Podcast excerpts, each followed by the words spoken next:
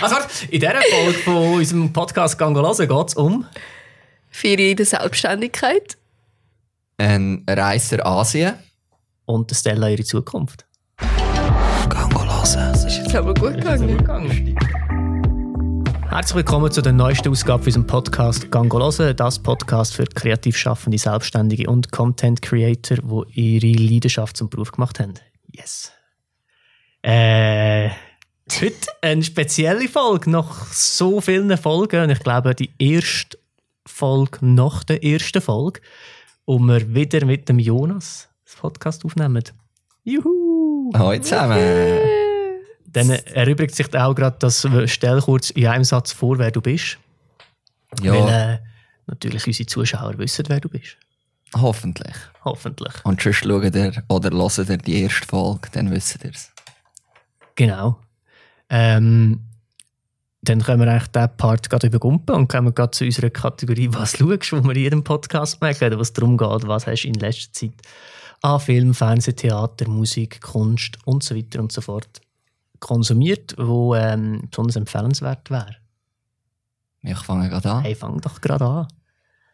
Die Rubrik ist für mich recht schwierig, weil ich muss mich irgendwie zwischen 50 Sachen entscheiden. Ich habe auf meinen dreieinhalb Monaten Reise mega viele Sachen erlebt, mega viele Sachen gesehen. Das könnten traditionelle Theater- oder Tanzshows gewesen sein.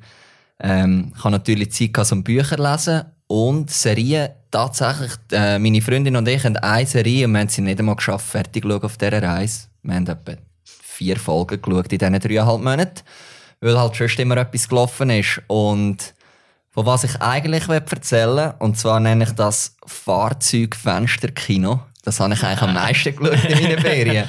Und zwar bin ich mit sehr vielen verschiedenen Fahrzeugen gefahren, sechs Tuk-Tuk, Zug, Bus, Taxis, so Rikschas. Und dort kannst du immer rausschauen und es läuft immer etwas. Und ich liebe das. Wenn, je nachdem geht halt, geht halt die Welt ein bisschen schneller vorbei oder ein bisschen langsamer. Beim Tuk-Tuk hast du sogar die Möglichkeit zu sagen, wenn du deinen eigenen Fahrer hast, hey, komm halt hier an und schau uns das länger an. Beim Zug und Bus nicht, aber dafür im Zug und Bus innen passiert auch mega viel. Und ja, ich denke, ich kann euch nachher noch ein bisschen erzählen, aber das ist so das, was ich am meisten und am liebsten gemacht habe. Einfach ein bisschen entweder in den Fahrzeugen oder auch vor allem aus dem Fenster von Fahrzeugen schauen. Das war Weltklasse. Bist du ein Leutbeobachter? Mega. Mega. Mega. Also ich auch mega fest, ich liebe das. Ich bin sogar äh, ab und zu am Morgen aufgestanden, meine Freundin hat noch geschlafen und bin irgendwo auf einer Kreuzung gesessen. Auf Kreuzung. Auf. Auf Kreuzung, zumindest drauf. Nein, ja. mir ist ein Sitz angeboten worden von diesen Leuten mit Marktstand dort. Und ich habe einfach eineinhalb Stunden an ein, an einer Peripherie zugeschaut und es war mega spannend. Gewesen. Du musst gar nicht rumlaufen. Du kannst einfach an einem Ort ziehen und schauen, was passiert. Und ich finde das, ich finde das mega gut. Leute beobachten ist Weltklasse. Oder einfach beobachten. Es müssen nicht mal zwingend Leute sein, aber ich bin auch so gerne im Zug und schaue einfach aus dem Fenster und sehe ein bisschen die Städte vorbeiziehen und die Landschaften vorbeiziehen. Und es muss gar nicht viel passieren. Nein, es müssen nicht nur Leute sein, das stimmt. Ich finde Leute am spannendsten, aber es können einfach Landschaften und schöstige Sachen sein. Und dann fixierst du wieder mal einen Punkt und dann ist er aber gleich vorbei und dann schaust du einfach wieder raus. Oder einmal auf einer Fähre habe ich einfach etwa 20 Minuten an den Wellen zugeschaut, wie sie um das Boot schlagen und vom Meerwasser immer so das Salz so schumig und weiß wird und habe einfach diesen Muster zugeschaut und habe einfach 20 Minuten runtergeschaut und habe das Weltklasse gemacht. Ja, Das ist schon fast schon herzig. Nein, ja, ich liebe es auch, im Ausgang Leute zu beobachten oder so in einem Restaurant. Also allgemein egal, also nicht nur auf Reisen. Es muss nicht mal eben eine andere Kultur sein, die du beobachtest, sondern Menschen beobachten und so erraten, was, ah, was könnte jetzt dort so abgehen oder was ist dort am Laufen oder was, wie stehen die zueinander oder allgemein so, du fragst dich so mega viel Zeugs einfach so und schaust zu. Finde ich Das finde ich mega spannend. Und dann machst du dir eine Geschichte im Kopf und am Schluss, manchmal bestätigt sich das und manchmal stimmt es überhaupt nicht. Aber du checkst dann plötzlich, ah, die gehören irgendwie zusammen, aber die reden gar nicht miteinander. Oder umgekehrt, stehen mega weit auseinander, aber gehören mega eng zusammen. Und ja, es ist schon noch spannend, wenn du so ein bisschen kannst, voll.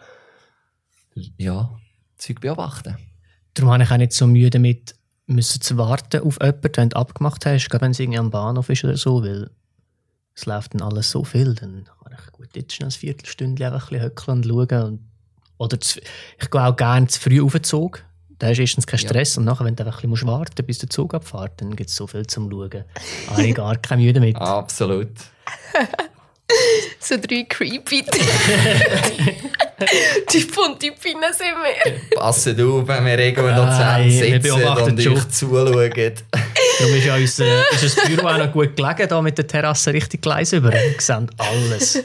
Und eben, ich habe jenste Sachen, ich habe jetzt dreieinhalb Monate nicht können loswerden was ich alles schon noch konsumiert habe. Aber äh, mich würde es wundern, was ihr seit der letzten Folge geschaut, gelost, Das besucht habt. Das ist einfach immer ein bisschen tricky, weil wir ja meistens drei oder vier Folgen gerade miteinander, also am gleichen Tag aufzeichnet, muss ich meinen Monat immer aufteilen auf die vier Folgen. Ähm, und darum weiß ich jetzt nicht mehr genau, was ich in der letzten Folge wirklich erzählt habe, weil das ist dann äh, ein Monat, also ja, die vier Folgen vorher sind im gleichen Zeitrahmen gewesen, aber ich kann dir erzählen, was ich seitdem wieder geschaut habe. Ich erzähle jetzt aber auch nicht alles, weil ich morgen noch in den Podcasts dann auch wieder muss erzählen. Ähm, aber was ich äh, ich habe eine, eine Netflix-Serie gesehen, wo ähm, aus mehreren Kurzfilmen besteht. Die heißt Love, Death and Robo Robots. Robots? Robots. Robots. Robot, Robots. würde ich sagen. Ich Love, Death and Robots. Ähm, Akzeptiert. gut. Ist äh, unter anderem von ähm, David, David Fincher. Heißt er David Fincher? Er heisst Hey, ich David. bin auch gut vor. David Fincher, ja. das David ist Fincher und, ähm, und noch ein anderer Typ, das weiß ich jetzt nicht, das kann man ja nachschauen. Ähm, die haben das produziert und es sind äh, ich- 14 Kurzfilme, wo alle bis auf einen animiert sind und das Thema ist immer so ein bisschen Science Fiction ähm, in ganz vielen Variationen.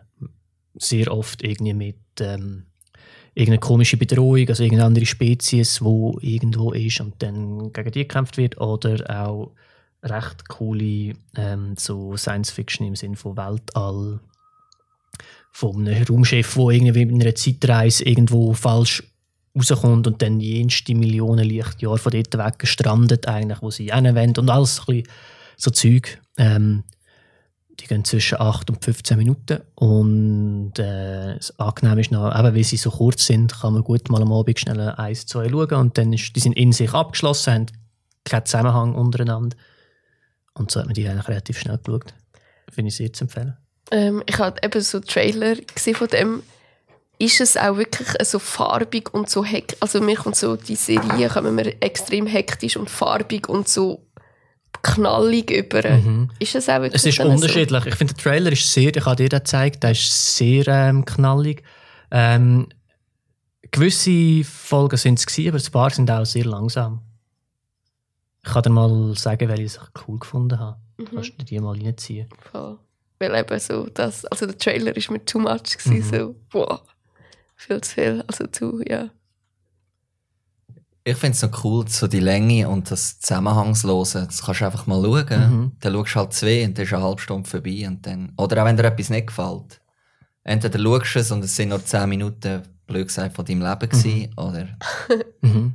Ja, ich finde darum, Black Mirror finde ich auch cool. Es geht zwar immer ein ums Gleiche, um so ein die zugespitzten Zukunftsszenarien so ein bisschen extrem ausdrückt, obwohl es zum Teil mega Re Realität schon drin hat. Finde ich cool, kannst schauen und dann ja, ist sie sich abgeschlossen. Mhm. Finde ich noch cool. Was hast denn du so gesehen, Stella? Ähm, ich habe gerade vor ein paar Tagen einen Film geschaut auf Netflix, der heißt Wen würdest du auf eine einsame Insel mitnehmen? Ähm, und der Film ist an sich, also die Storyline ist nicht mega einzigartig, also nichts Spezielles. Es geht eigentlich so um eine WG und dort sind alle am Ausziehen und dort hat es eigentlich ein Bärli drin und so weiter und so fort. Es hatte zwar am Schluss mega den Twist eben so drin, darum heisst auch der Film so, wie er heisst. Also, aber sie gehen nicht auf eine Insel. Auf jeden Fall, was ich eigentlich cool gefunden habe am Film, ist, ähm, wie sie ihn gefilmt haben. Also ein paar Aufnahmen sind wirklich mega cool. Oder wie sie es zeigen. Einfach völlig nicht so, wie ich es mir gewöhnt bin. So ganz anders. Auch zum Beispiel auch ganz am Anfang hat es eigentlich so eine Sexszene und du hörst Leute nur und siehst eigentlich verschiedene Räume, wie sie so durchgeht. Also man, sie haben wirklich die Sachen komplett anders dargestellt, wie man sich das schon von Cool. Filmen gewöhnt ist. Das habe ich vor allem cool gefunden. Also Geschichte an sich ist nichts Spezielles, aber wie sie es gezeigt haben, ist noch wirklich... Wegen dem habe ich es auch wirklich fertig geschaut, weil es wie spannend war. Ich finde, immer wenn irgendeine spezielle Szene oder Handlung ist in einem Film, dann sammle ich mir die immer in meinem Kopf, in meinem Notizbuch, wo ich dann selber mal umsetzen will. Geht euch das auch so? Ja, Mhm. Dass du dann gerade das Gefühl hast, oh, beim nächsten Projekt muss ich das unbedingt auch so machen. Mhm. Und dann vergiss ich es manchmal eben wieder. Aber irgendwie müssen wir das mal sammeln, dass, Ja. wir, dass wir die... die, Ich glaub- glaube, du musst es aufschreiben. ja, Das Problem ist, wenn du es aufschreibst, musst du es dann wirklich wieder vorholen, wenn Mhm. du irgendwo mal auf der Suche nach Ja. einer Idee bist oder eben beim nächsten Projekt musst du halt die Liste wirklich vorholen. Ja, mit auch so Schärfe und Unschärfe haben sie mega speziell gespielt. Also das habe ich wirklich mega cool gefunden. Ja, Aber vielleicht, wenn du es aufschreibst, ist es schon mal einmal mehr verinnerlicht. Ja.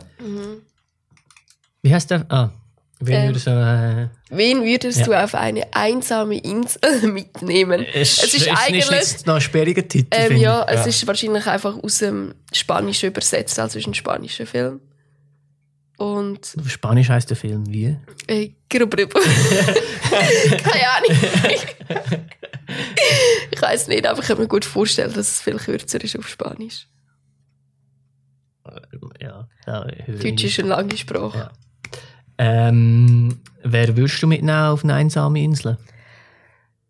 Ui. Oder warte, äh, um, um so all unseren Liebsten und Familienangehörigen die doofe Situation zu ersparen, dass wir sie nicht erwähnt haben. Welche berühmte Person würdest du mitnehmen auf eine einsame Insel? Also so richtig, richtig berühmt. Ähm, Also so im Stil von Leuten, die zum Beispiel entweder ein Hallenstadion füllen oder irgendwie mega berühmte Schauspieler. nein, es kann auch so berühmt sein, wie wir sind. Also eigentlich könnte ich auch einen Kollegen. ja, ich habe ich hab nur gedacht, wenn du jetzt einfach einen Kollegen auswählst, sagen all die anderen Kollegen, oh Ja, Mann, nein, wieso hast du ja. mich nicht ausgewählt? Also darum irgendjemand, der mal ein bisschen können. Wo, mindest, wo über 100 äh, YouTube-Kanal-Abonnenten haben. Boah, das ist noch schwierig. Also auch so ist es schwierig. Mm. Ha, ja. Habt ihr gerade jemanden, der euch gerade so durch den Kopf geht? Ähm, nein, ich habe mir nur überlegt, entweder jemand, der mich, ich glaube, jemand, der mich mega gut würde unterhalten oder wo anders gut ist, in, aus einer Schnur und einem Steinchen irgendwie ein Haus zu bauen oder irgend so. Aber Ja. das kann ich halt niemand. Der MacGyver. Oh, der MacGyver. Den müsstest du mitnehmen. Den müsstest du mitnehmen. der wäre gut. Oder der Genie von Aladdin. Oder- Würde ich mitnehmen. Oh. Robin Cruise, der ist schon. Oh, der ist schon dort. Der ist schon dort. ja, der ist schon dort. Den kannst du ja. zusätzlich mitnehmen. Joker, der ist schon Der dort. ist schon dort. Ja, einfach jemand, der mega viel weiss, der einfach tagelang Zeug erzählen kann. ja, dass es nicht langweilig wird. Ja. Oder jemand, Ja, der einfach oder- mega ruhig ist. Das ist einfach, das ist einfach deine Ruhe. Hast du deine Ruhe dort, dann bist du nicht alleine. Ja, oder jemand, der mega schön kann singen und ein bisschen Musik machen, ist eigentlich auch schön. Das ist immer ein bisschen Hintergrundmusik. Ähm, ja, der Jonas war ja gerade auf einer einsamen Insel, gewesen, wobei so einsam ist die Insel dann doch nicht. Gewesen. Nicht mehr. ähm, nicht mehr. Wir, wir wollen nachher noch darüber reden, wie das genau ist, wenn man ähm, selbstständig ist und das Geschäft hat und dann aber so lange Urlaub machen und auch, was es bedeutet für die, die nicht mitgehen. Aber damit die Leute sich ein bisschen vorstellen was eigentlich genau war, wäre schön, wenn du kurz würdest erzählen was deine Reise eigentlich war. Sehr gern. Ja, ich bin am 5. Januar geflogen, und zwar auf Colombo. Das ist die Hauptstadt von Sri Lanka. Ich bin mit meiner Freundin dort geflogen und bin dann mit ihr auch dreieinhalb Monate unterwegs gewesen. Sind am Ende von Bangkok wieder heim geflogen, um den Bogen jetzt schon mal zu schliessen. Ähm, Sri Lanka haben wir uns vorgenommen eigentlich also allgemein so der Reise, wir haben uns eigentlich zwei, zwei Länder überlegt, die wir wirklich machen wollen. Das andere war alles offen. Gewesen. Und Sri Lanka Myanmar ist wirklich so auf dem Plan gestanden. Und bei Sri Lanka haben wir gewusst, dort wollen wir länger bleiben. Also sind wir nach einer Nacht in Sri Lanka, wir sind ein bisschen außerhalb von Colombo, von der Hauptstadt. Das ist der einzige Ort, wo man das Visum kann verlängern kann. Sind wir nach einer Nacht am Morgen aufgestanden und haben so gedacht, ja, wenn wir zuerst in Süden oder in Norden reisen und haben uns für den Norden entschieden und gedacht, hey, komm, wir gehen das Visum verlängern. Sind dann schnell in Süden, einen Tag, etwa eine Stunde mit dem Tuk-Tuk sind dort nach dem Mittag angekommen, weil wir uns so spontan entschieden haben und haben auf legendäre Art und Weise das Visum bekommen, weil der Ticketschalter ist eigentlich schon zu war. Wir hatten keine Chance mehr gehabt, grundsätzlich, um das Visum zu bekommen. Und haben uns auch nicht vorbereitet, haben die Bögen nicht ausgefüllt. Wir haben ein Passfoto dabei gehabt, unsere Pässe und mehr nicht. Und wir haben den Bogen dort noch ausgefüllt und ich habe so ein bisschen beobachtet, was das geschehen ist. Grundsätzlich kommst du eine Nummer über, dann musst du in einen Raum, dann wird dir noch ein paar Fragen gestellt, je nachdem dann gehst du zahlen und dann musst du am Schluss warten, bis dein Pass mit dem Stempel kommt. Und der Ticketschalter war zu, weil das Prozedere geht etwa vier Stunden normalerweise.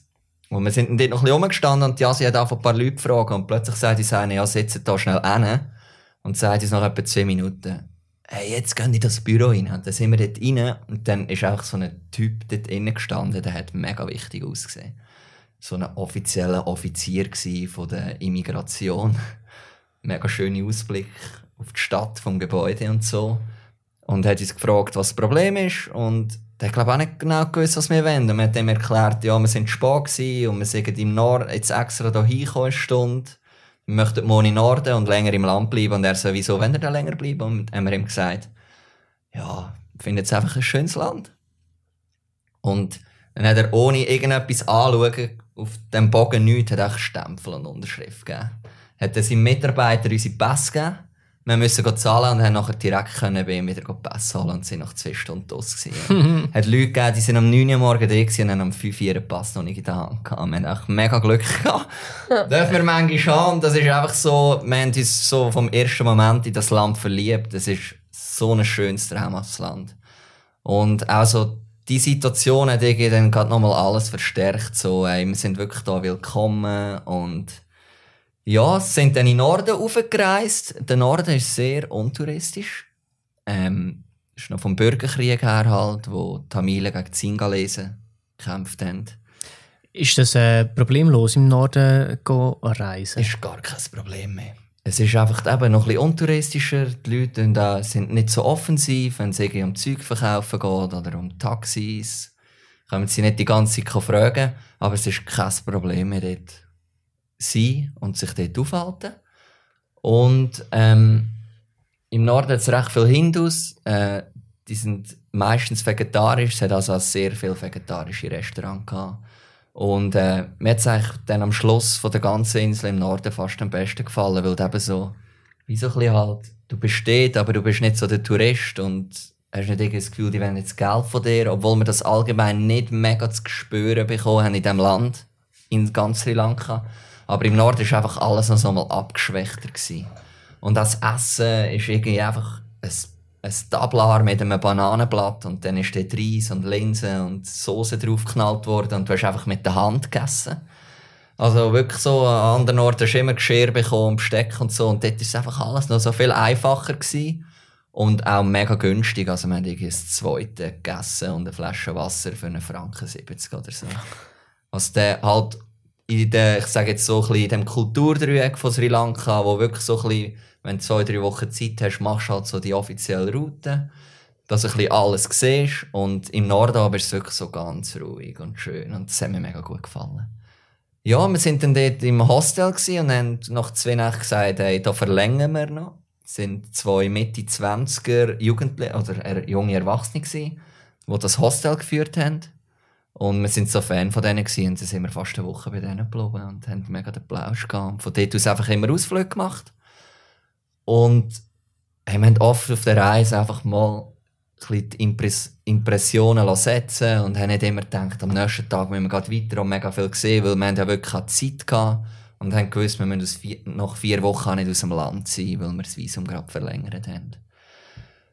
Und sind dann umgereist. Wir sind dann vom Norden in den Osten und dann in die Mitte vom Land und sind dann in den Süden runter. Wir haben dann in Candy haben wir den äh, Jonas von 110 Lydia getroffen. Der Jonas hat mir noch ein Gerät für meinen Laptop mitgenommen, das ich fehlkalkuliert oder vergessen habe. Ich konnte den Laptop nicht können richtig laden mit einem anderen Ladegerät. Und wir sind dann im Gesamten, wir haben uns zwischenzeitlich mal getrennt, fast zwei Wochen unterwegs gewesen und das war eigentlich mega schön. Gewesen. Ähm, ja, mit denen unterwegs sein, das hat irgendwie mega gepasst. Wir hatten die gleichen Vorstellungen gehabt, wir haben noch eine Safari zusammen gemacht und die Zogreise in Sri Lanka. Und eben auch die Zogreise, wir haben sie dann rückwärts gemacht, als eigentlich die Route, die alle Touristen machen, die gerade ankommen und die Zogreise machen.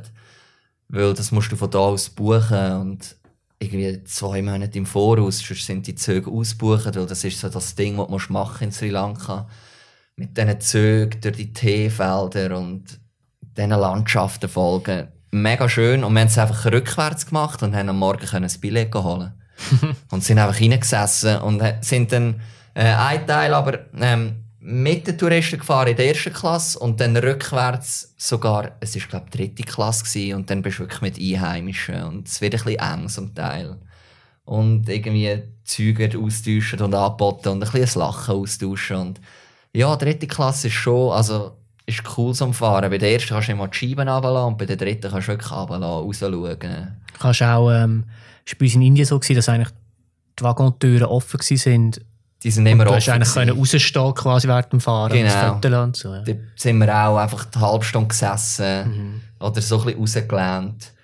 Ja, und das ist so einer der grössten oder der schönste Moment gewesen, wo ich mit dem Zug, mit mega schönem Licht, so ein bisschen diffus von den Wolken, die Sonne, und es ist irgendwie alles so, noch leicht dunstig und ja, dort in dem Zug rausschauen und das, das ist für mich so ein Moment gewesen, wo ich einfach, ähm, ja, richtig gewusst habe, ich bin jetzt in einem anderen Land, ich habe das Privileg, um zu reisen, ähm, ja, einfach die Möglichkeit, dreieinhalb Monate weggehen, und jetzt ist es wirklich so weit und ich habe mich mega lange gefreut und dort habe ich es wirklich in dem Zug zuerst mal so richtig können aufsaugen und gespürt, ey, das ist so schön unterwegs sein und eben, wir sind dann das vierte eine Zeit lang.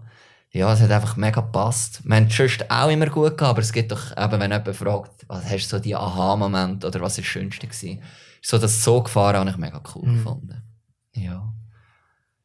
Und ja, wir haben viele Sachen gemacht. Wir sind auf den Adams Peak hochgelaufen. Das ist so auch viele Einheimische, die so eine Pilgerreise machen bei Vollmond auf so einer mega hohen Spitze. Da oben hat es einen Tempel. Da läufst du wirklich drei Stunden einfach Stege drauf. Es sind tausende von Stegen dort. Ähm, und dann sind wir ein bisschen in Süden, ans Meer und nachher Richtung so Westen gereist. Und das ist dann wirklich so unten ein bisschen touristischer. Und bei Sri Lanka ist vielleicht noch spannend, ähm, Du hast eigentlich, also cool haben wir gefunden, dass du eigentlich alles hast. Du bist innerhalb von einem Tag in den Bergen, wo es irgendwie 5 Grad ist in der Nacht. Du kannst innerhalb von einem Tag ans Meer, wo es äh, 25, 30 Grad ist am Tag. Und es ist eigentlich alles so nah zusammen und es hat mega viel eben Hügellandschaften, Felsen, ähm, Meer. So wirklich, die Landschaft verändert sich. Im Norden ist es so ein bisschen flacher und das haben wir, hat uns mega gefallen, dass die Inseln schon eine Größe hat, aber du bist gleich mega schnell über. Mhm. Ja. Ja. Und das Essen war ein Traum in Sri Lanka. Äh, die und ich haben äh, probiert, möglichst oft vegan zu essen, auch auf der Reise, weil wir das daheim machen. Das ist in Sri Lanka eigentlich mega gut gegangen. Du hast einfach immer Reis und verschiedene Currys auf den Tisch bekommen die mit, mit Kokosmilch gekocht sind oder einfach mit Wasser und Gewürz. Und das war mega der Traum. Gewesen. Du hast wirklich dann immer Schälen auf dem Tisch gehabt und hast ein bisschen die verschiedenen Geschmacksrichtungen und wieder ein bisschen abwechseln. Und Ausser den Morgen habe ich mal gesehen. Den Morgen, einmal in Sri Lanka, ja, haben wir einfach Wasser mit Haferflocken bekommen. Ohne Gewürz drin und nichts. Oben ein paar Bananen, Scheiben drauf. Ja, aber das war mega, mega selten, gewesen, dass wir äh, ja, dass es halt so getroffen hat. Wir haben in ein Restaurant wollen, wo wir so ein bisschen geschaut haben im Voraus, wo können wir zmörgeln. Und es war an diesem Tag Stromausfall. Gibt es ab und zu. Und dann haben die einfach zugehört, weil sie ja keinen Kaffee können ausschenken können. Dann sind wir halt irgendwo rein und dann hat es so getroffen. Aber ja, im Nachhinein lachst du darüber, dort hast du auch Hunger gehabt und bist dann enttäuscht worden, mhm. weil es nicht mal irgendwie geschafft haben, Zucker oder Salz. Salz oder Zimt in die Haferflocken reinzutun, ja. Aber schönstes Essen, äh, traumhaft auch das traditionelle Frühstück in Sri Lanka. Was ist das? Gesagt, Ja, grundsätzlich kommst du auch Linsen über, so ein Stahl. Und da hast du so Stringhoppers, das sind eigentlich so wie kleine, so klein wie Vermicell. Äh, aus so Reismehl. Das sind eigentlich wie Teigwaren, einfach mega dünn. Das sind dann so wie so Häufeli, wo dann die Würmli so wie in einem Huf, also ein Häufeli gemacht wird und das kocht. Und dann hast du dann so wie so Vogelnestchen, die dann mit dem Dahl drauf tust. Und dann hat es Zeug mit Reis und süße Sachen und ja, irgendwie auch von der Morgenkultur her ist in Sri Lanka mega cool gewesen, weil in den weiteren Ländern hast du dann einfach eine Nudelsuppe bekommen meistens. Oder mega oft einfach Toast, so. Einfach, ja, das normale Continental Breakfast, wo irgendwie die Hotels mega das Gefühl haben, dass du das erwartest, aber wir haben, wenn wir die Möglichkeit hatten, haben wir immer gesagt, traditionell. Hm. Viel cooler. Ja, Sri Lanka. Und dann sind wir weiter auf Myanmar. Nach sechs Wochen Sri Lanka. Ist dann wirklich auch gut gewesen und wir haben das Gefühl gehabt, komm, jetzt gehen wir weiter. Und Myanmar ist dann, ich werde seit etwa zwölf Jahren, habe, habe ich das Gefühl gehabt, ich werde auf Myanmar. Und wir sind dann dort hin. Und es sind ein bisschen auf zurückhaltendere Leute getroffen. Also es ist wirklich auch mega schön gewesen. Die Leute sind mega lieb, sind aber auch mega zurückhaltend. Die Sprachbarriere ist ein bisschen ein Problem geworden. Sie können halt nicht so gut Englisch. Und irgendwie hat es auch so zwei, drei Situationen gegeben, wo wir uns einfach nicht mega, mega wohl gefühlt haben. Einfach ein kleines Beispiel. Wir sind äh, Velo fahren und nach etwa fünf Minuten ist mein Velo kaputt gegangen. Wir sind dort am Strassenrand gestanden und ich habe mit dieser Frau telefoniert, die hat uns dann ein neues Velo gebracht. Aber in Sri Lanka wäre es 30 Sekunden gegangen und dann wäre sicher jemand fragen, ob er helfen kann oder irgendetwas ist. Und in Myanmar ist es einfach so ein bisschen, irgendwie so ein bisschen unpersönlicher gewesen. Die Leute sind einfach durchgefahren. Also nicht, dass ich das erwarte, aber es ist einfach, weil wir von Sri Lanka gekommen sind, haben wir einfach völlig ein anderes Bild gehabt von den Leuten und von, von dieser Hilfsbereitschaft. Und das war in Myanmar dann so ein bisschen anders. Gewesen.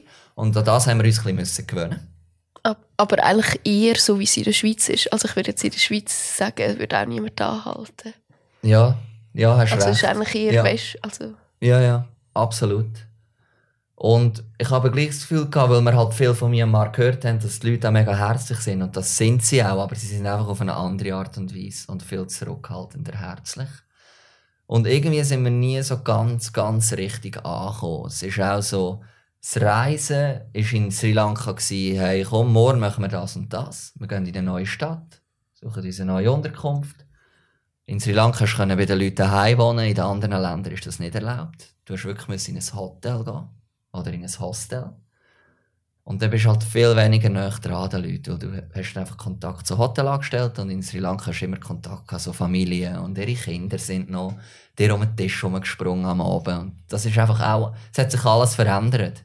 Und eben die Distanzen, der Transport ist in Sri Lanka so spontan, können in einen Bus einsteigen, sind alle 30 Minuten Bus in die nächste Stadt gefahren. In Myanmar haben wir wirklich gemerkt, ups, jetzt müssen wir anfangen planen. Weil wir können nicht einfach am nächsten Tag sagen, und jetzt gehen wir mit dem Bus in diese Stadt. Weil es sind weite Strecken und es sind gar Unternehmen, wo du wirklich wie in einem Flugzeug musst einen Sitz reservieren Du hast dann aber auch deinen Sitz, also es ist tipptopp alles. Also du hockst wie in einem Flugzeug in, in gewissen Gärinnen. Und wir haben einfach gemerkt, jetzt müssen wir ein bisschen vorausplanen. Und das hat sich einfach alles ein bisschen verändert und auf das sind wir auch wirklich nicht ganz so vorbereitet gewesen. Und das Ähm. hat dann alles so ein bisschen mit reingespielt. Dass wir, ja, mega schöne Zeit haben, aber auch nicht dann so lange in Myanmar geblieben sind, wie wir es eigentlich vor... Wir wollten auch vier Wochen bleiben und nach zweieinhalb Wochen haben wir gesagt, komm, probiert noch etwas anderes. in Sri Lanka, also du hast ja gesagt, ihr habt bei Familie geschlafen. Wie, also wie bist du dann einfach auf eine Familie gekommen? Also, Die haben, äh, wir haben meist, also es gibt so Apps wie Agoda, wo du vor allem in Asien kannst viele Unterkünfte buchen. Wir sind aber weggekommen, meistens über Booking.com. Haben die Leute einfach ihres, wir haben auch nicht wirklich bei der Familie irgendwie in der Stube geschlafen oder so, sondern die haben immer noch Zimmer gehabt, wo sie halt die Leute beherbergt haben. Aber ah, und die haben das aber wirklich über die Booking. haben das da- über Booking.com haben sie das angeboten und wir haben eigentlich immer über das gebucht. Zum Teil haben wir ihnen ein Mail geschrieben oder schnell angerufen. Aber der, also eigentlich die Unterkünfte haben wir immer über Booking gesucht. Mhm. Ja. voll easy. Ja, ist mega gut In gegangen. Kuba ist, wo wir in Kuba waren, ist es auch so, gewesen, dass wir eigentlich, dort haben wir, es gibt auch gar nicht viele Hotels in Kuba und haben immer bei Kubanern daheim geschlafen und dort ist einfach mehr oder weniger so wie ein Zeichen, wo man weiß, das ist, ähm, also es ist ein offizielles Zeichen, wo weiss, die haben Gastzimmer, dann hast du das an der Tür und dann gehst du einfach klopfen und fragst, hey, Mhm. brauchen etwas zum Pausen. Mhm. Und das finde ich immer am coolsten, weil dann bist du wirklich voll. Also, mal meist, ab und zu hast du mit den Leuten zusammen am Tisch gegessen, manchmal haben sie aber auch wie das Gefühl gehabt, du willst das nicht und haben dann separat dir noch zu Nacht gekocht und so, Mhm. aber hast trotzdem halt viel mehr Kontakt zu den Leuten. Ja, mega. Finde ich immer cool. Viel länger und viel eben authentischer halt, weil du siehst ein bisschen bei ihnen rein und in einem Hotel ist es halt eben ein bisschen etwas anderes, weil meistens auch Angestellte sind. Ja, aber wir haben in Myanmar dann so ein bisschen vier, so ein vier Städte gemacht. Wir waren in Yangon. Gewesen. Übrigens, Yangon, mega lustig, ist, glaube ich, die einzige, unseres Wissens, die einzige asiatische Stadt, die keine Roller fahren Und wir sind so angekommen dort, ähm, von Sri Lanka und es ist mega so, öh, mega ruhig, mega nicht dreckig. Also auch die Luft und so ist eigentlich voll easy gewesen. Es hat schon auch Autos, aber die Roller, die machen mega viel aus, so Lärm und Verkehr technisch und so. Und das war mega speziell. Gewesen. Wir haben uns eben mega wohl gefühlt, die ganze Zeit, alles gut. Ähm, sind dann von, von Yangon ähm, auf Bagan. Das ist so die bekannte Tempelstadt, so eine uralte, wo über 5000 Tempel auf einer Fläche sind. Das ist als UNESCO-Weltkulturerbe. Da sieht man im Internet auch so die bekannten Bilder, wo so die Heißluftballone über so mega viele Tempel fliegen. Was ihr auch gemacht habt. Wir, wir haben natürlich das, auch, das Schauspiel auch angeschaut, sind aber nicht Heißluftballon fliegen. Nein, aber das Foto ist geschickt. Ja, genau. Also, Das ja, das machst du einfach ja. dort, ja.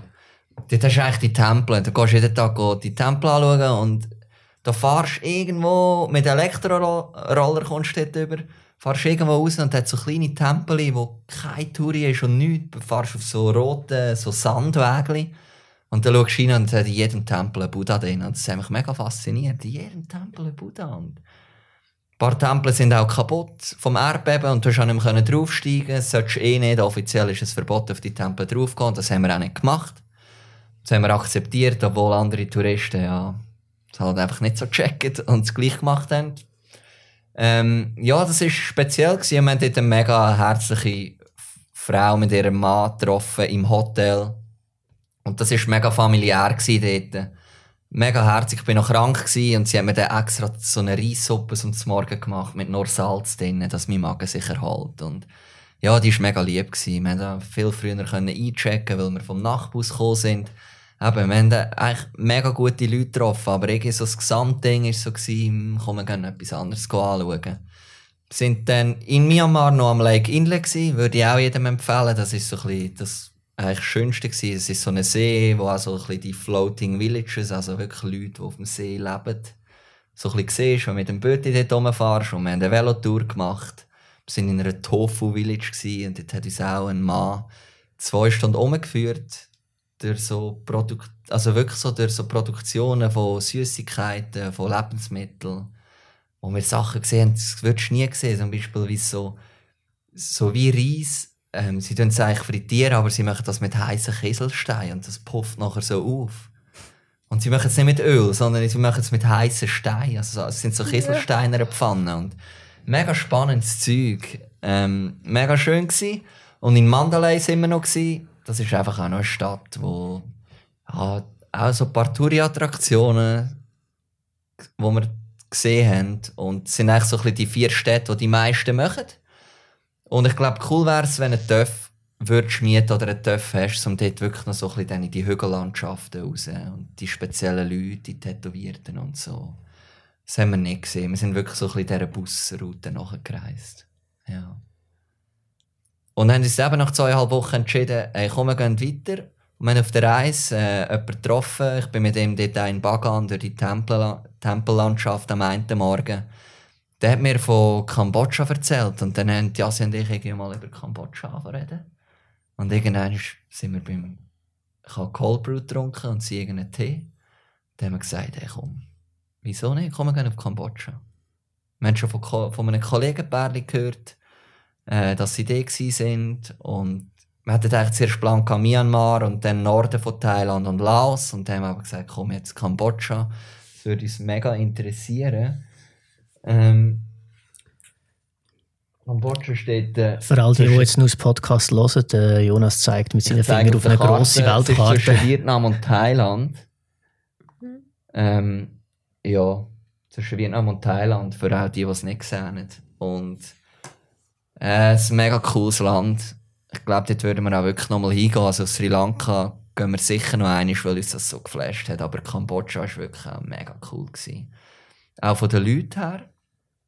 Ähm, wieder besser Englisch. Und irgendwie ist auch jeder etwas am Machen und es ist so eine, eine riesige Euphorie rum und du siehst, die Leute sind aktiv und die Jungen sind am Studieren und weiss auch nicht was. Und wenn ich hätte müssen sagen, welches Land ärmer ist, dann hätte ich gesagt, dass, äh, Kam- äh, dass Myanmar ärmer ist, aber Kambodscha ist ärmer, offiziell. Das hätte ich nicht gedacht. Und ich hab, wir hatten eine mega gute Zeit gehabt dort.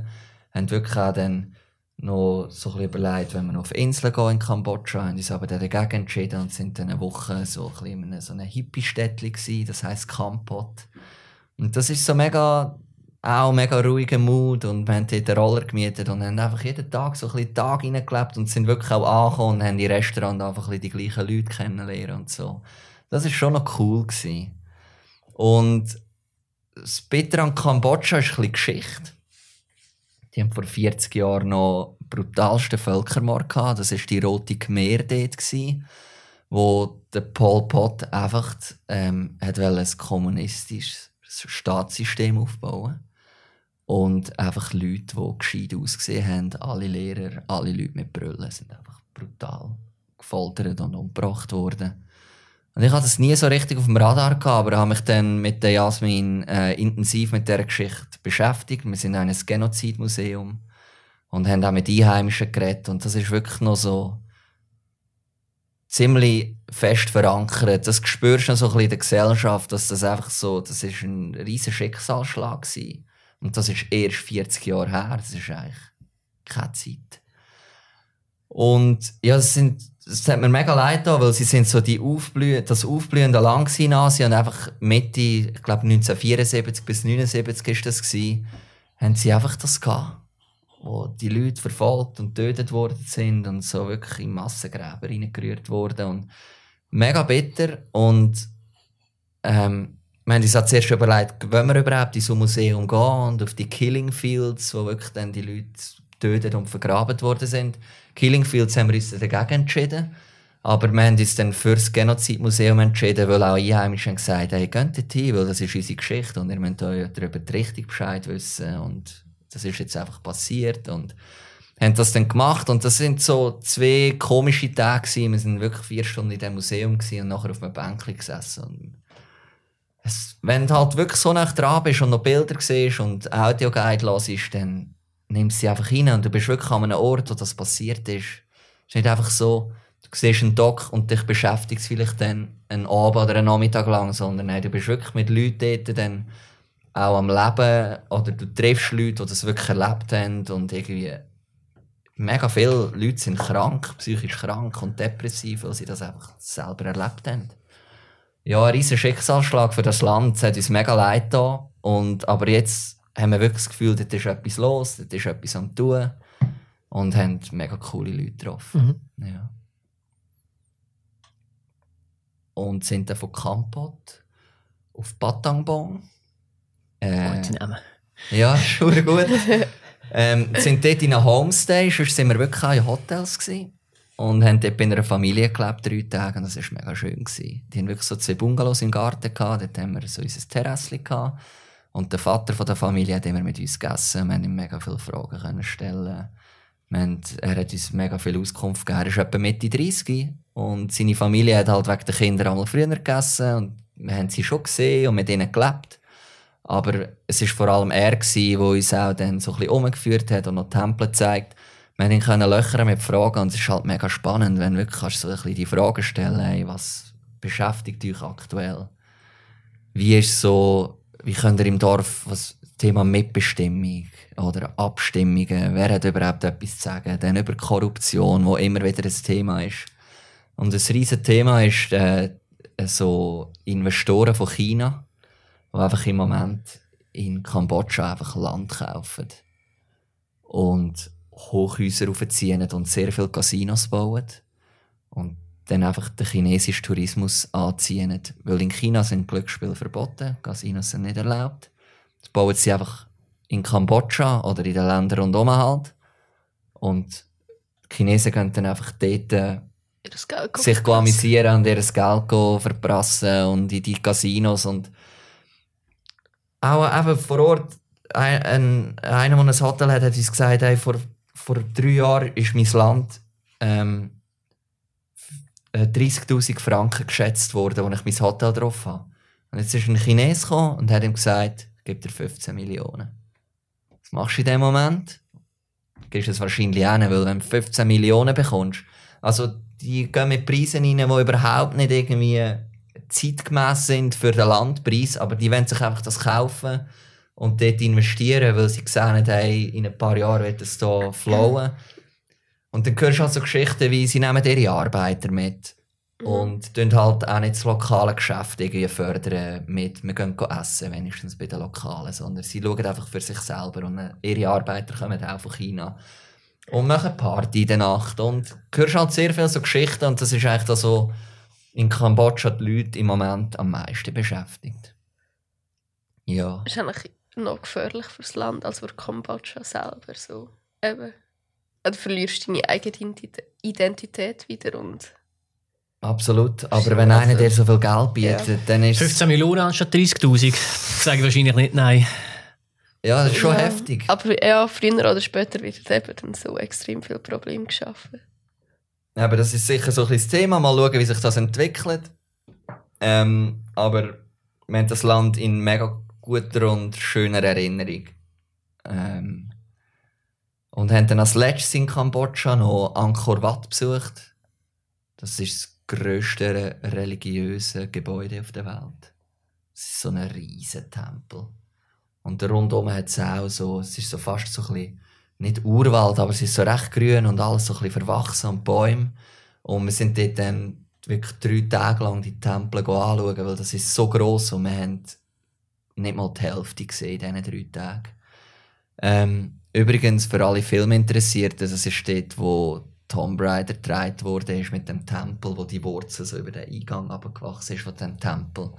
Und dort hast du halt auch, ja, gehst rum und schaust die Tempel an und es ist mega eindrücklich, eben, wie die Bäume über diesen Tempel hineingewachsen sind. Und ja, und sind dann von Kambodscha sind wir auf äh, Bangkok und sind von Bangkok weiter auf äh, Koh Samui, auf eine Insel und sind dort in ein Yoga-Retreat. Die Jasmin hatte den Wunsch, gehabt, noch so eine Woche Yoga machen. So wirklich so ein bisschen, wir sind in ein Hotel am Strand, es hat einen Pool gehabt, am Strand.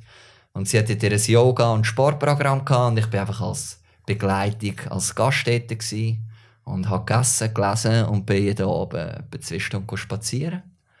Und habe sonst eigentlich nicht viel gemacht. Und sie hat ein Yoga-Programm besucht und ich habe einfach ein bisschen für mich bin ich da gewesen. Neun Tage lang haben wir das gemacht. Das war irgendwie mega speziell. Gewesen, auch für mich mal wirklich so, bist neun Tage am gleichen Ort und du fährst dir völlig andere Gedanken über dich selber anfangen machen, weil es kommt, kehrt so eine Ruhe bei einem selber ein und fährst irgendwie auch eben anders an zu denken, weil du einfach mehr Zeit mit dir selber hast. Also wirklich, du, du hast halt einfach die Fürs erste Mal Du hast andere eigentlich, ja. Möglichkeit, um irgendetwas zu machen. Logisch könntest du Filme und Serien auf dem Laptop schauen, aber ich habe das auch nicht gross gemacht.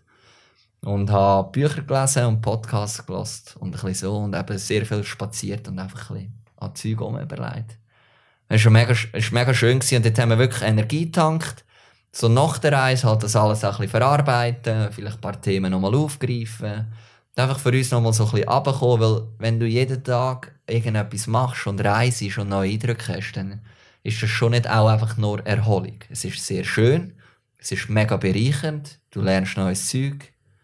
Also du eignest dir auch Wissen an während dem Reisen. Aber wir haben es dann auch wichtig gefunden, einfach noch eine Woche dort einfach nichts machen oder sehr wenig. Und sich mit uns selber beschäftigen. Und dann haben wir noch eine Woche Zeit gehabt, bevor wir heimgeflogen sind. Und dann haben wir von Koh die Insel auf Koh Phangan gewechselt. Und sind dort nochmal eine Woche am Strand gewesen. Aber haben uns auf einem Quadratkilometer bewegt. Wir sind wirklich am Strand in diesen Restaurant gsi, ein bisschen spazieren, aber wir haben nichts von den Inseln gesehen. Oder, weil wir haben, die, wir haben die ganze Reissachen gemacht, eben sechs Tempel anschauen, oder irgendeine Wanderung, oder irgendeine Bootsfahrt. Das haben wir alles schon gemacht. Wir sind auf der Insel und noch ein bisschen runtergefahren. Sind dann zurück auf Bangkok mit dem Nachtzug. Das war auch nochmal mega lustig. Und haben dann das neue das, ähm, Thai New Year in Bangkok erlebt. Und das ist wie, äh, nein, es stimmt nicht. Es ist nicht das Thai New. Ich sage immer das buddhistische neue Jahr, aber es gibt irgendeinen einen Ausdruck für das. Auf jeden Fall tun sie so als Zeichen, um den Buddha zu segnen, sie aneinander Wasser anspritzen. Und es ist wirklich drei Tage in Bangkok ist einfach jeder mit einer Wasserpistole rumgelaufen. Oder hat Minimum ein Kübel Wasser oder irgendein PET-Fläschchen dabei gehabt, dass er einfach Leute nass spritzen konnte. Und ja, wir haben eigentlich dann noch einen ziemlich lustigen Abschluss mit äh, mega viel Wasser rumspritzen und ja, Bangkok völlig anders nochmal erlebt als beim ersten Mal und mega Rambazamba und haben nochmal eine mega gute Unterkunft gehabt, wo es mega ruhig war und sind dann äh, ja, wieder heimgeflogen und sind vor ein paar Tagen angekommen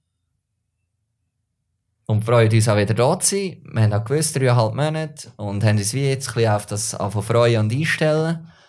Und haben so das Gefühl, dreieinhalb Monate ist eine gute Zeit, um zu reisen, weil du bist wirklich mal weg, kannst mal abschalten. Aber ähm, für uns jetzt ist es auch wirklich genug Zeit gewesen, um weg zu sein. Und wir haben uns mega gefreut, wieder da zu sein, weil da hat es gute Leute.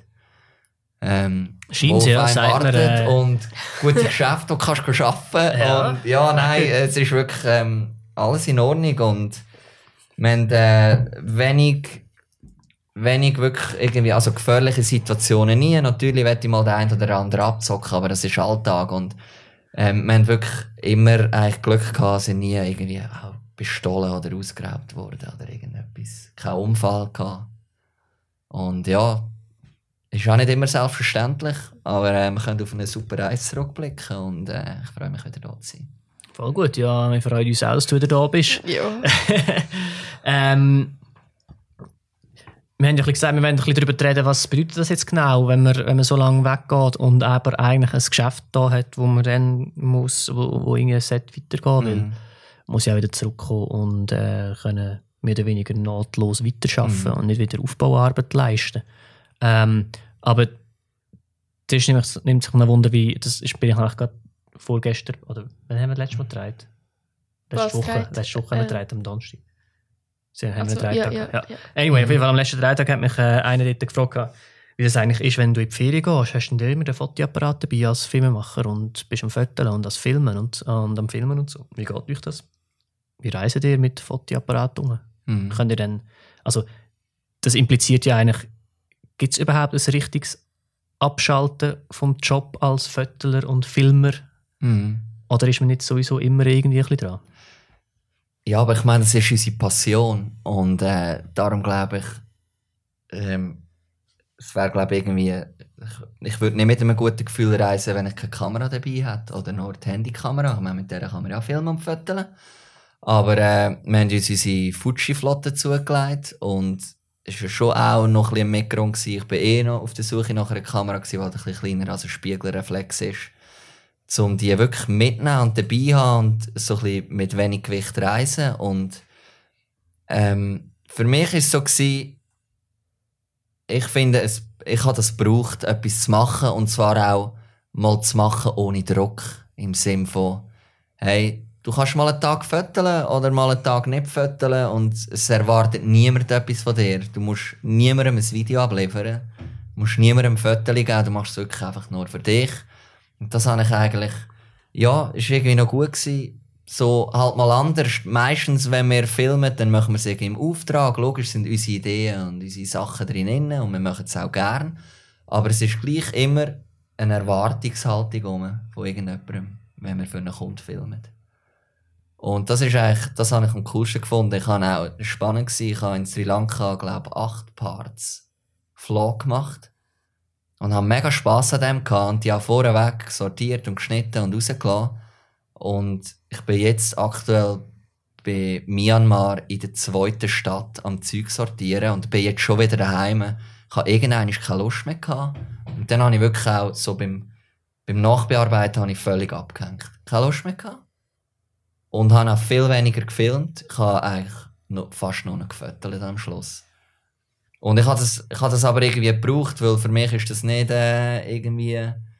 Ähm, ich kann abschalten, wenn ich eine Kamera in der Hand habe. Und ich glaube, mich hat es eher gestresst, wenn ich keine dabei hatte und geiles Zeug gesehen habe. Das hat mich gar nicht gestresst. Ja, das geht mir allen auch so. Aber wenn du bist spazieren, hast du einen Camps mitgenommen oder bist du einfach so für dich spazieren? Nein, ich habe sie immer dabei gehabt. Ich habe sie immer umgehängt gehabt. Oder im Rucksack hin, weil ich mich manchmal je nach Gebiet, wo ich durchgelaufen bin, ich ein bisschen unwohl gefühlt habe mit der Kamera. So, ey, ich bin der Touri mit der 1000-frankigen Kamera am Hals. Habe ich sie im Rucksack da. Und dann hast du den nur schnell rausgenommen, ein Foto gemacht und wieder versorgt. Ich habe sie immer dabei gehabt. Ich habe sie, glaube vielleicht zwei oder drei Mal beim Nachtessen am Abend nicht mitgenommen. Aber sonst immer dabei gehabt. Aber halt mal auch Übungen lang kein Foto gemacht. Aber ich habe sie immer, immer in meinem Rucksack dabei gehabt. Machst du das auch so?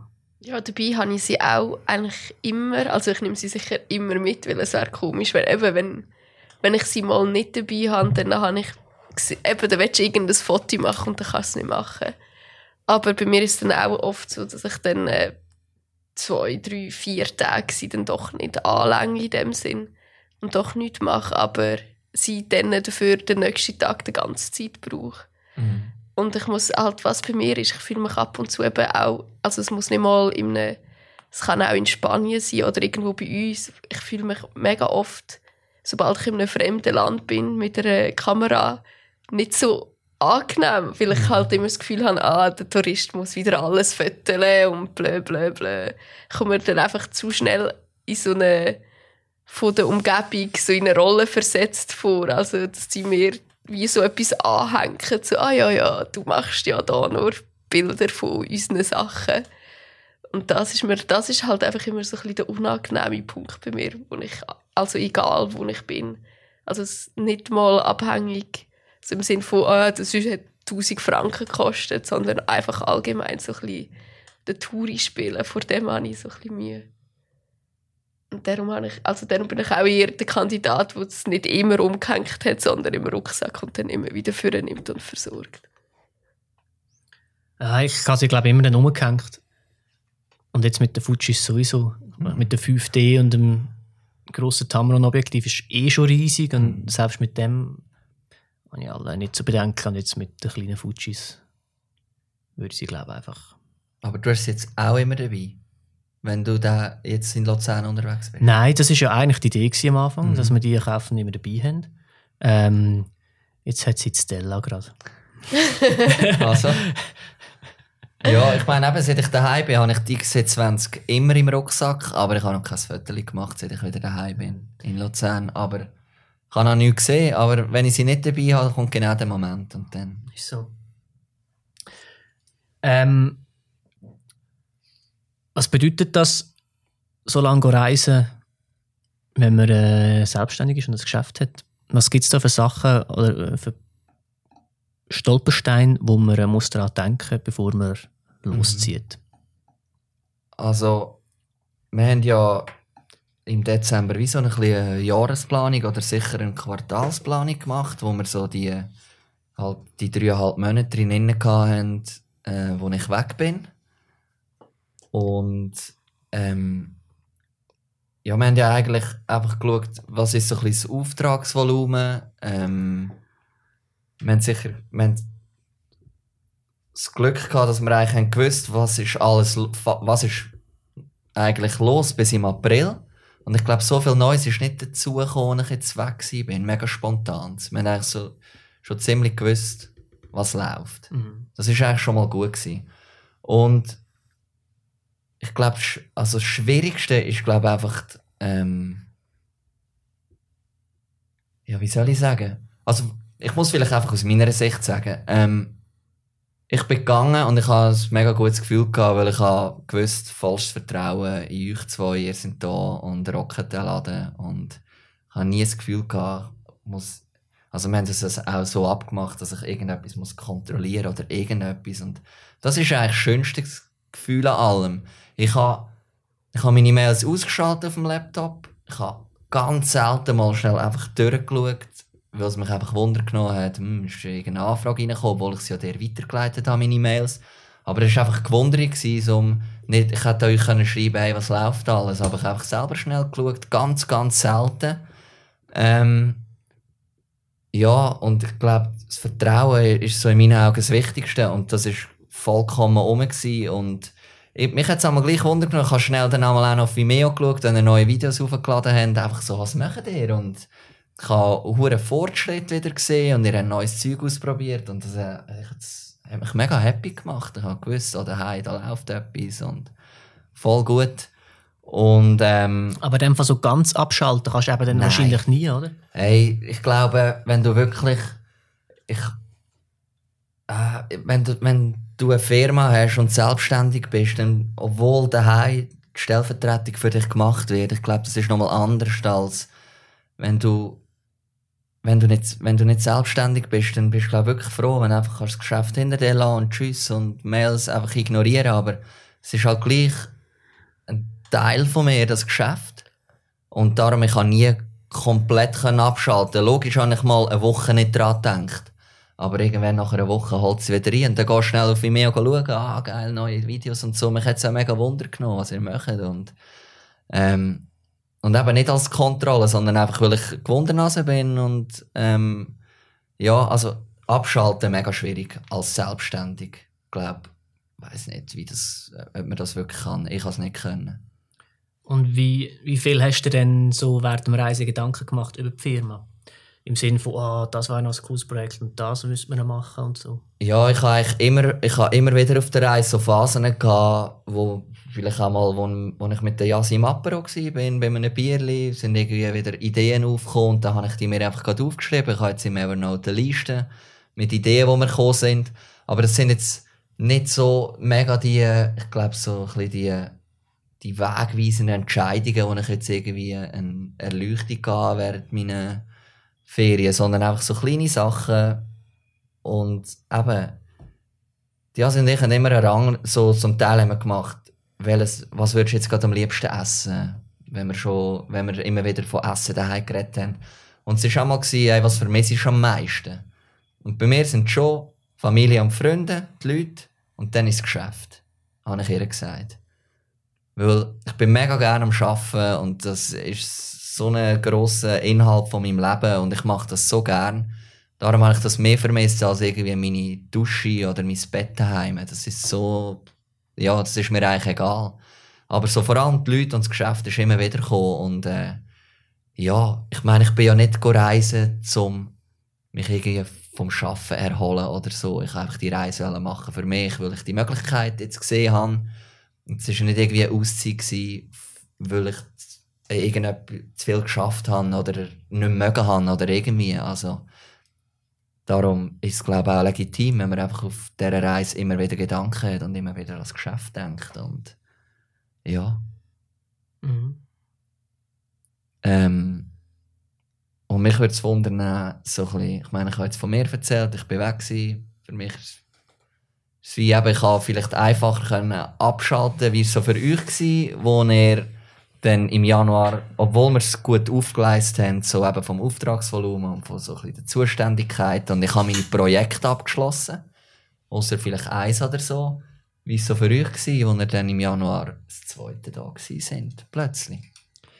Ja, aber ich glaube, man muss noch ein bisschen vorher anfangen. Ähm, wichtig ist, wenn, wenn jemand weggeht, dass man das wirklich gut anplant. Und du hast ja schon lange gesagt, dass du das machen willst.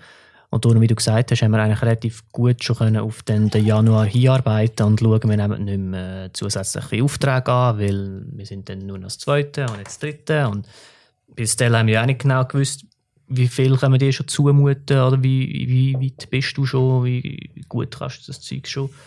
Ähm, also haben wir nicht einfach können für zwei weiterplanen, sondern vielleicht für eineinhalb mit noch ein bisschen Spatzig und so. Und das haben wir, glaube ich, relativ gut im Griff gehabt. Wo Januar war, ist, ist außer das eine Projekt, das noch nicht ganz abgeschlossen war, ist eigentlich easy gewesen. Ähm, aber ich glaube, wir haben ein bisschen den Überlegungsfehler gemacht, dass du auch sonst noch viel internes Zeug gemacht hast. Ähm, und das ist mir dann vielleicht ein bisschen zum Verhängnis geworden, dass ich dann trotzdem recht viel Arbeitszeit aufgeschrieben hatte. Und das sind dann kleine Sachen, wie halt irgendein Vlog, wo man sonst mal gesagt hat, hey, ich komme jetzt die Woche nicht dazu, kannst du das noch fertig machen, wo dann wir untereinander, aber ich glaube, wir haben einfach mehr so Zeit ähm, schlussendlich dann aufgeschrieben gehabt, als, als geplant. Ähm, ich glaube, man kann es noch so gut planen, aber schlussendlich wird die Partei, die zurückbleibt, mehr machen als nur die 50% von dem, was man sonst alle macht. Mhm. Einfach weil Sachen vergessen gehen, wahrscheinlich. Mhm. Ähm, und nachher haben wir, äh, haben wir uns eigentlich relativ schnell eingelebt als Zweite, würde ich Ja, behaupten, oder? völlig. Ja, mega. Ähm,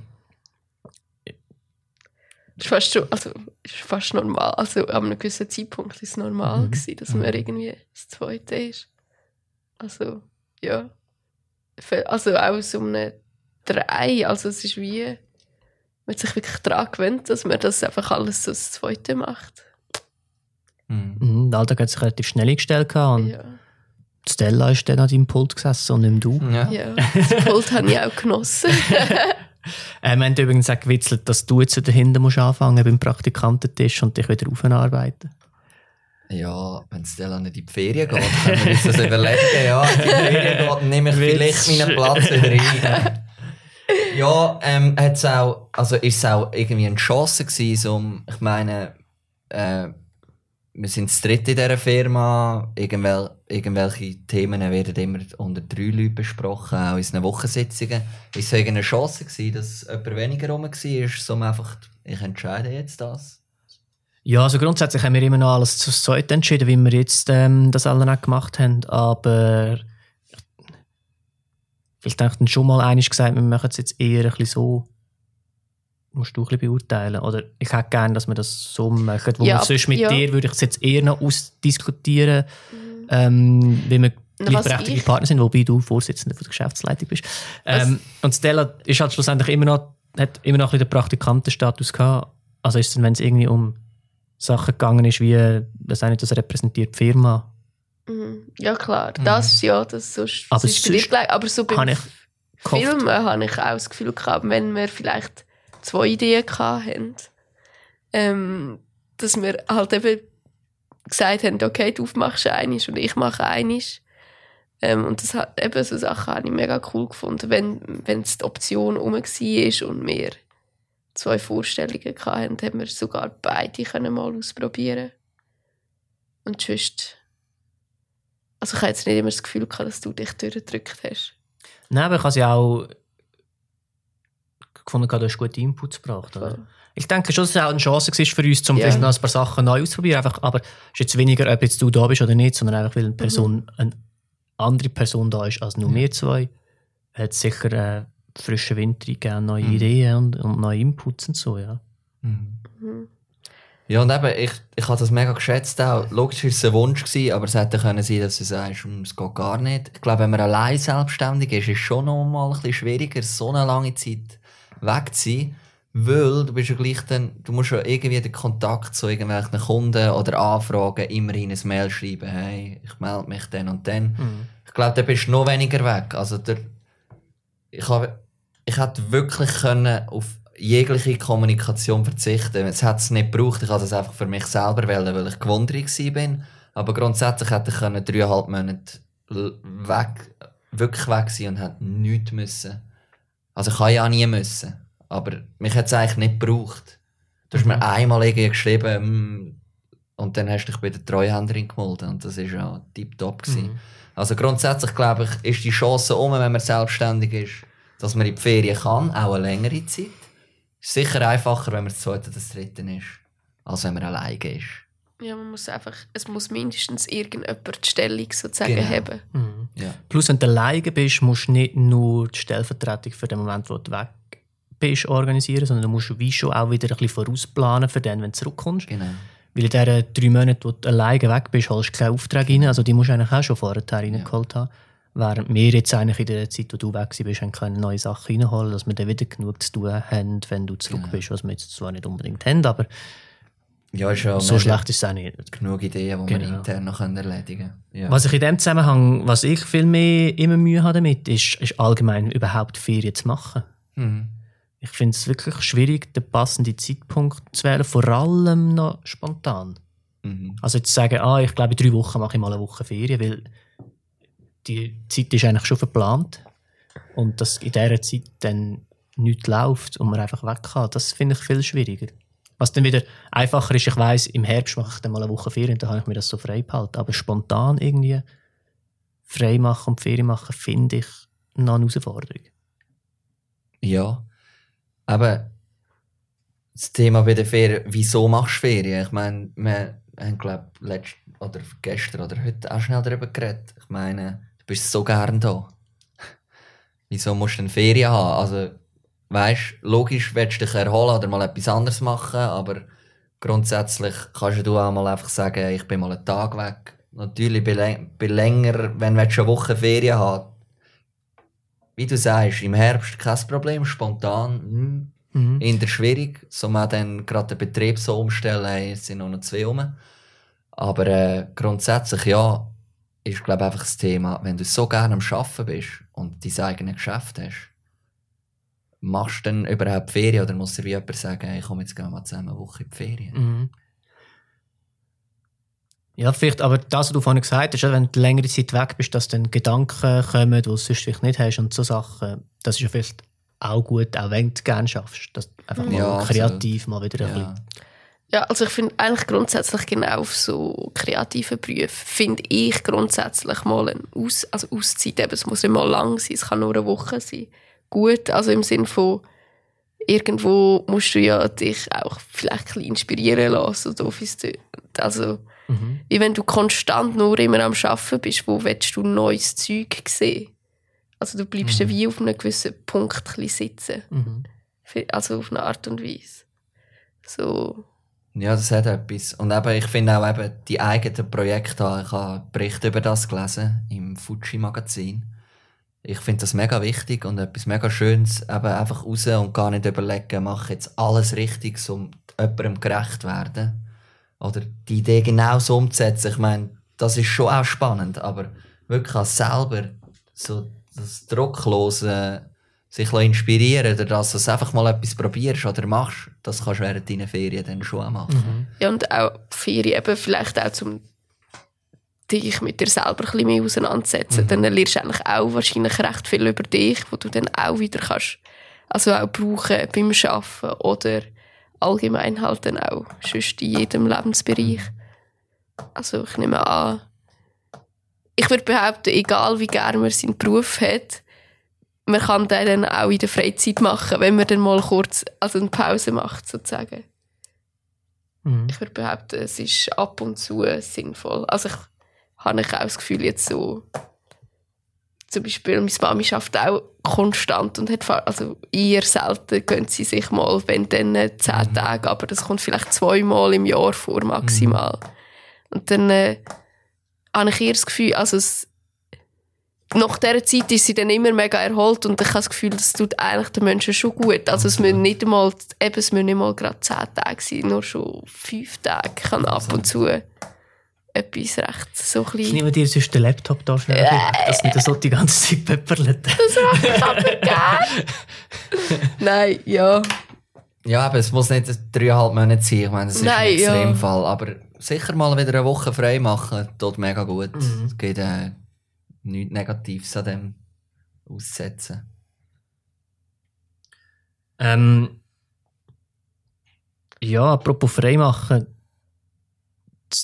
Stella hat jetzt dann gleich lang frei von uns. Mhm. Ähm, ich sehe eben da ein bisschen auf die Uhr und ich sehe, wir sind schon recht lange am Reden und wir haben so ein bisschen vorgenommen, wir reden darüber, wo du bist und jetzt Mhm. bist du zurück und dann aber auch, wo geht es durch bei der Stella, wenn das Praktikum fertig ist, in einem Monat. Mhm. Mhm. Hast du kurz erzählen, was du machst nachher? Also was die ganz... Also was ich im Sommer dein Plan mache? bis 65? Also, äh, wenn ich 65 bin, nein. Ähm, ja, im Sommer, also im August, äh, starte ich jetzt an der ZHDK. ähm, macht einen Vorkurs, also Präpodeutikum heisst es, in Zürich. Den Begriff habe ich in letzter Zeit oft gehört. Ja. Ähm, und nein, auf das freue ich mich mega fest. Also ich bin mega gespannt, was ich dort kann mitnehmen und lernen und so weiter und so fort. Und ja, ich- also nein, auf das freue ich mich richtig, richtig fest. Halt wieder mal studieren, also so, oder etwas lernen, also lernen im Sinne von ich lese etwas durch und so ein bisschen Schulbank drücken habe ich jetzt seit zwei Jahren nicht mehr gemacht. Und ich freue mich eigentlich wieder so ein bisschen auf das. Ich, Schulzeit habe ich auch genossen. Also ich geniesse auch logisch arbeiten, aber es ist immer... Ich, ich habe gerne, also ich habe so meine das, ja, Kindheits-Jugenderinnerungen wie eigentlich, dass das wie noch nicht ganz fertig ist. Es geht eigentlich noch weiter. So meine Ausbildung ist noch nicht zu Ende. So, das finde ich eigentlich eine sch- schöne Idee. Ähm, und bis, die, also bis das anfängt, ist es eigentlich noch offen. Also eben, ich würde auch gerne noch ein bisschen weggehen. Aber es ist ja noch nicht so sicher. Eben Italien schwebt mir so vor. Aber das muss alles eben noch planen. Ob ich es dann wirklich mache, ist dann jetzt zu die andere Frage, weil es Zeit drängt. ähm, ja, und nach dem halben Jahr ist es eigentlich immer noch offen. Also ich bin ein Mensch, der recht äh, spontan entscheidet oder halt je nachdem schaut. Oder Mühe hat es entscheiden. Oder Mühe hat zu entscheiden. Das, ist noch, das kommt noch dazu. Ja, ich habe das Gefühl, mit Druck mache ich immer die richtigen Entscheidungen. Hoffentlich. Aber es gibt ja kein falsch. Es gibt ja Ja, keine es falsche gibt ja keine Entscheidung, haben wir im falsche. zweiten Darum mache ich Podcast ja immer- gelernt. Darum mache ich immer die richtigen. Ähm, ja, und dort, also dort würde ich sicher noch ein halbes Jahr eigentlich Auszeit haben in dem Sinn, weil Studien fangen erst im Sommer an. Das heisst, ein halbes Jahr kann ich dann noch einmal, ich weiss nicht was machen. Mhm. Ähm, auch wahrscheinlich dort äh, recht vorbe also wenn ich dann mich bewerbe, je nachdem, ist noch nicht sicher, ob ich mich für Film oder Film äh, momentan finde ich spannend Studiengänge Film an sich, dann Filmszenerie oder so, dann äh, tust du eigentlich mehr dich mit der Szene, also mit dem Setting befassen, wie es aussieht, wo es gedreht wird. Ähm, dann gibt es noch, ähm, finde ich auch noch recht, also eher im Design, Grafikdesign, interessiert mich irgendwie auch recht.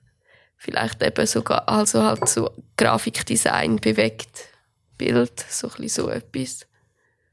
Und dann noch, ich, ich vergesse immer, wie man dem sagt, es ist nicht Produktdesign, aber es geht eigentlich darum, wie wird etwas verkauft. Also wie sieht ein Parfümfläschchen aus, wie ähm, wie ein Shampoo oder halt einfach, wie wird eine Marke verkauft. Also wie, wie inszeniert man eigentlich ein Produkt.